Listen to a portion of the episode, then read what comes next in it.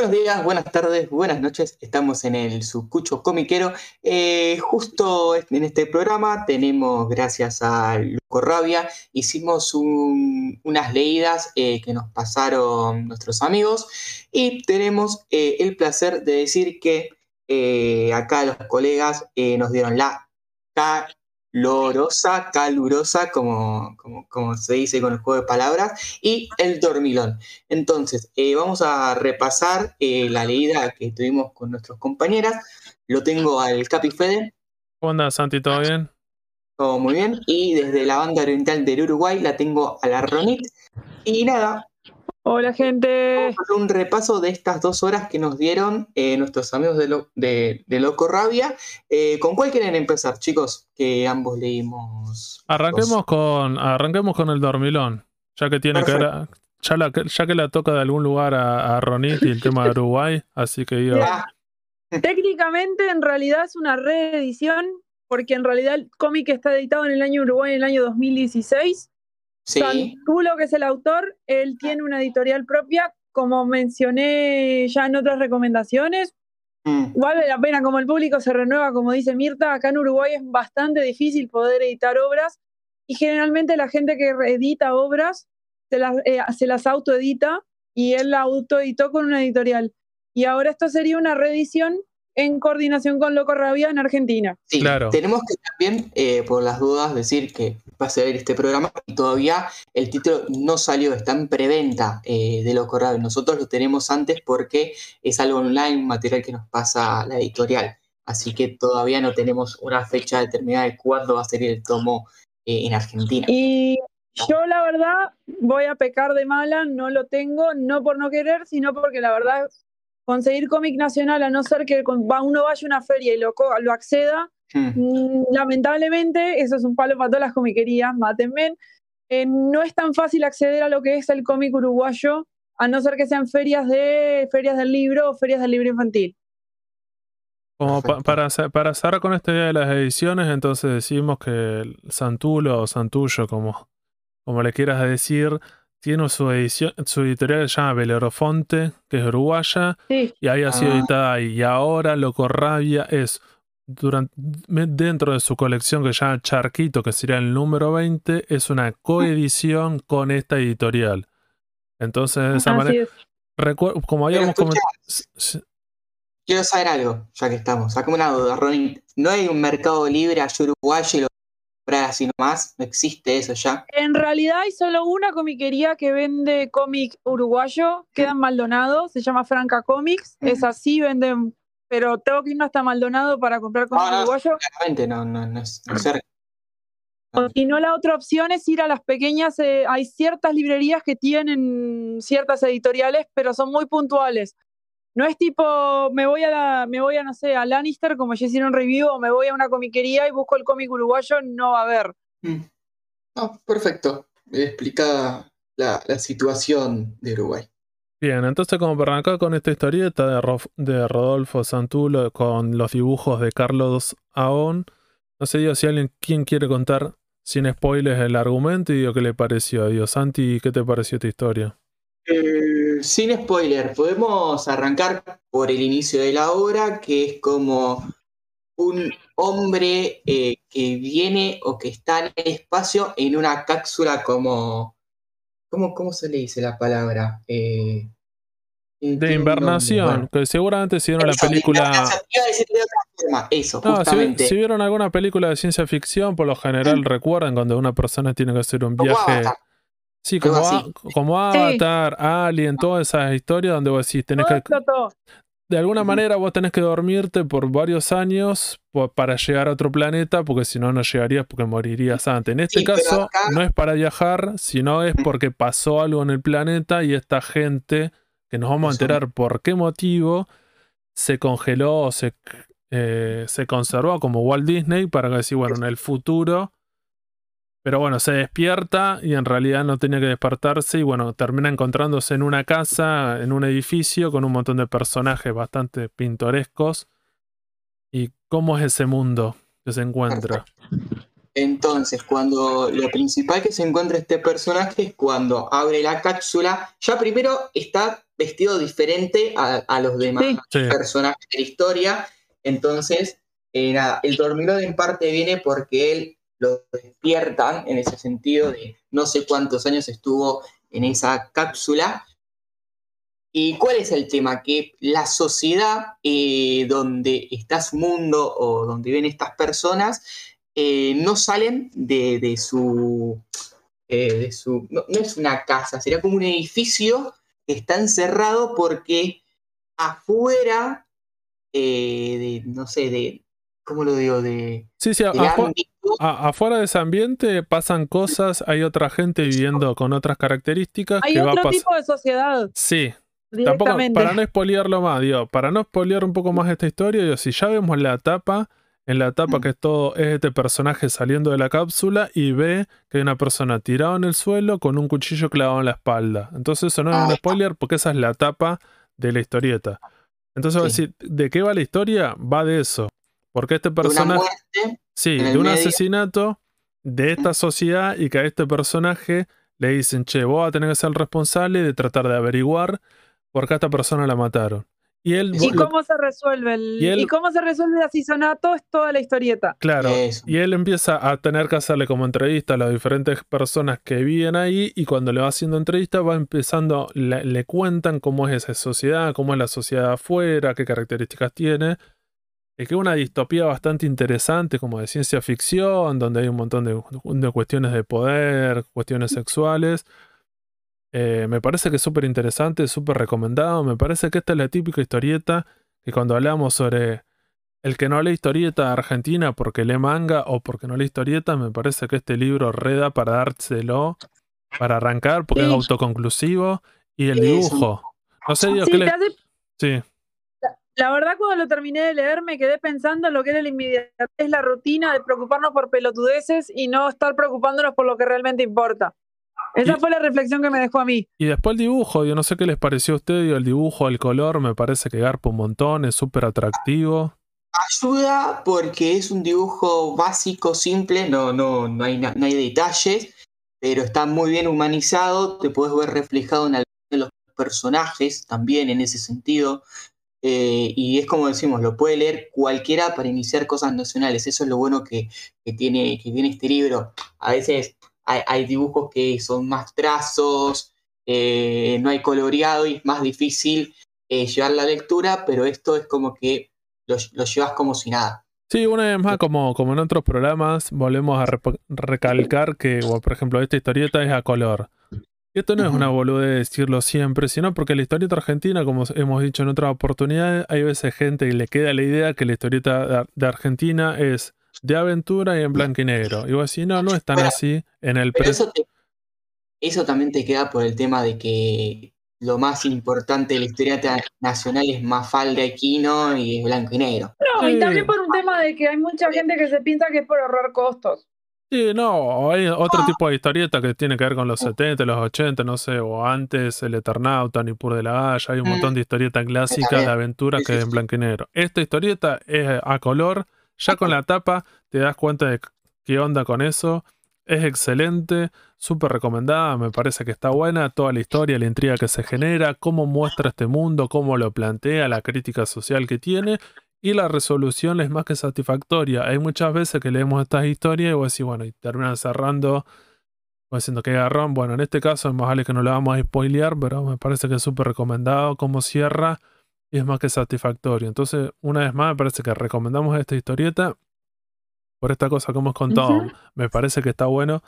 Para, para tenerla, me parece que garpa un montón. Ya en su momento, cuando había sido la edición uruguaya, se había hablado bastante de esta historieta, hay un montón de gente que la, había, podía acceder en Argentina y la decían que, era, que realmente era como un clásico moderno. Pero bueno, gracias a, esta edición de Loco Raya, un montón de gente la va a poder conseguir y me parece que eso garpa un montón. Vamos a pasar a la segunda historia como para cerrar con esto, que es La Calorosa. es un colectivo de historieta experimental, que es historieta erótica. Loco Rabia apuesta por esto, de hacer una antología con un formato bastante pequeño, ¿cierto? Si lo, cuando ven... Un cuadradito yo lo llamo ese formato, tipo, es un cuadrado. es más chico, ¿cierto? Que un tanco. Sí, para es, es, una grapa, es una grapa es, una eh. porque tampoco tiene, tiene mucho más. Tipo, y no, también está no bueno por no es grapa porque tiene. Autores. Sí, no es, no es grapa porque tiene lomito. El grapa lo llama cuando está, en vez de anillado, está con, con una grapita, no, no sé cómo decirlo. No, pero no está, no está engrapado, tiene, tiene lomito.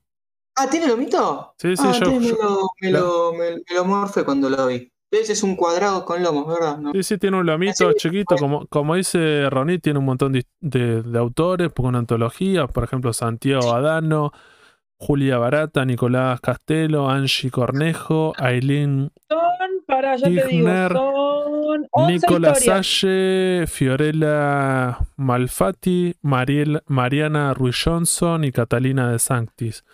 Algunas de estas autores tienen más de una historia y me parece lo interesante, como cualquier antología, todos eh, da vuelta por la cuestión de la sexualidad y el sexo la diversidad sexual y son diferentes historias con diferentes es en blanco y negro, pero hay diferentes como posturas o cada uno cuenta su historia con diferentes dibujos, historias, algunas son más cortas, más largas.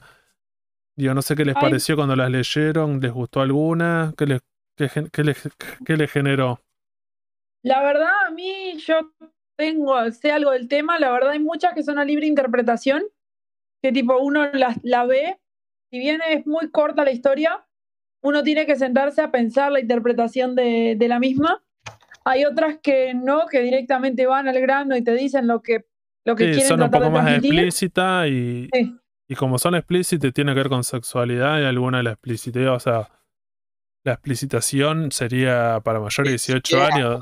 Es porno, hay penetraciones y todas esas cuestiones, pero bueno, porque es algo diferente a lo que vemos eh, naturalmente para eh, gente ya adulta, eh, gente también, podemos decir, con un poco la mente abierta. No sé si se lo podría dar algo a mi madre para que lea esto, porque me seria, tal vez. Pero miren, para el que quiere saber, tengo los títulos de cada, cada obra y quién hizo cada obra, si quieren saber eso también. Bien. quieren hacer? Ah. La primera es Sextin de Julia Barata. La segunda sería mi, eh, Primera vez de Nicolás eh, Castelo, Doméstica de Mariana Ruiz Johnson, Placeres de Fiorella Malfatti, Secuencia 3x4 eh, de Angie Cornejo, Sin nombre de Eileen Kirchner, sería Revelación de Angie Cornejo de vuelta. Y sigue. Siguen. Sí, no, para. No, ¿sabes que están repetidas? Están, repetidas, creo. Sin nombre, lo mismo, llame acá. Jabón líquido de Nicolás Castello, eh, las cilias de Mariana Ruiz Johnson, el celo de Santiago Adano, la ventana de Catalina de Santis, eh, Random de Angie Cornejo, en mi cabeza de Nicolás Lasalle esas serían todas las obras que, estamos para leer, obras. Eh, historias cortas, yo lo llamaría. Sí, sí, son todas historias cortas. Después lo que tiene bueno e interesante al final es que como lo que estábamos al recién dice la calorosa y en dos páginas hay un dibujo como y una breve biografía de cada uno de los autores que bueno todos tienen como para decirlo en redes sociales y te cuentan más o menos quiénes son esos, esos artistas que participan.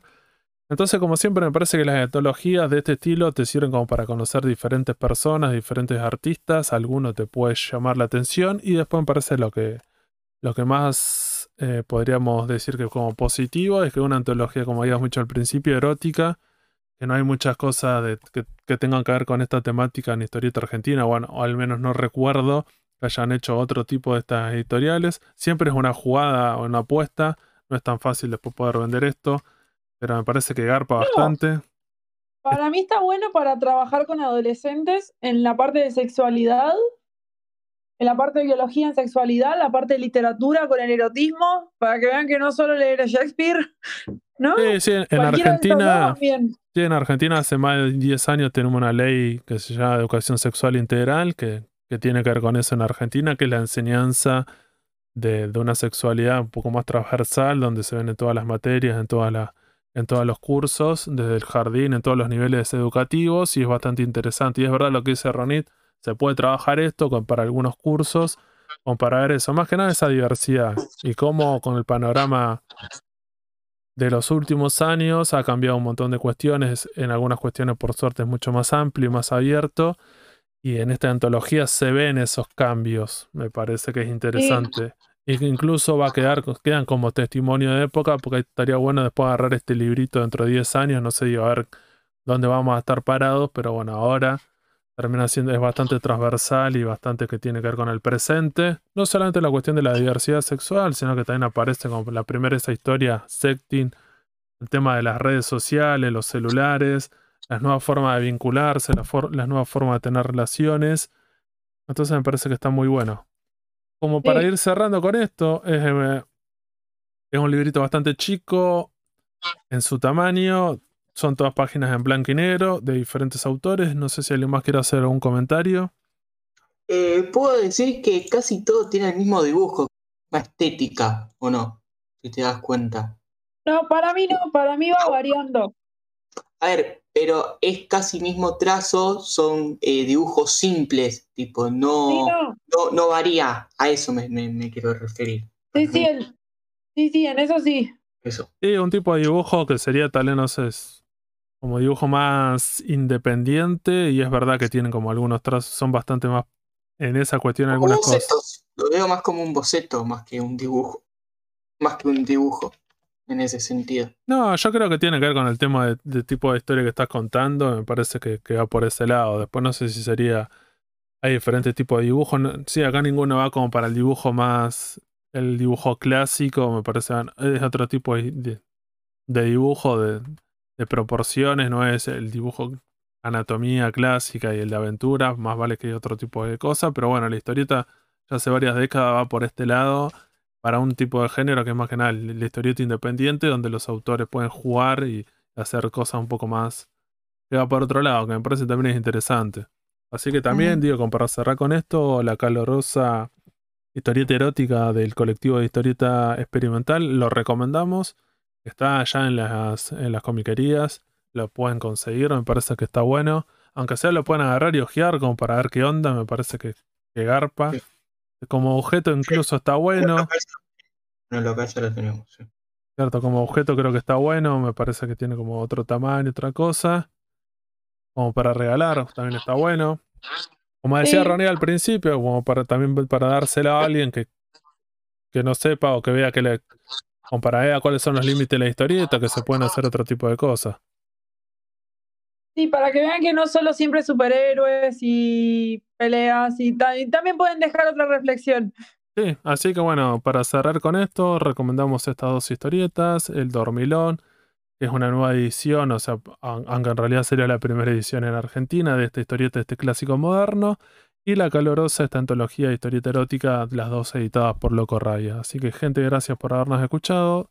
Esto fue el Sucucho Comiquero. Beso.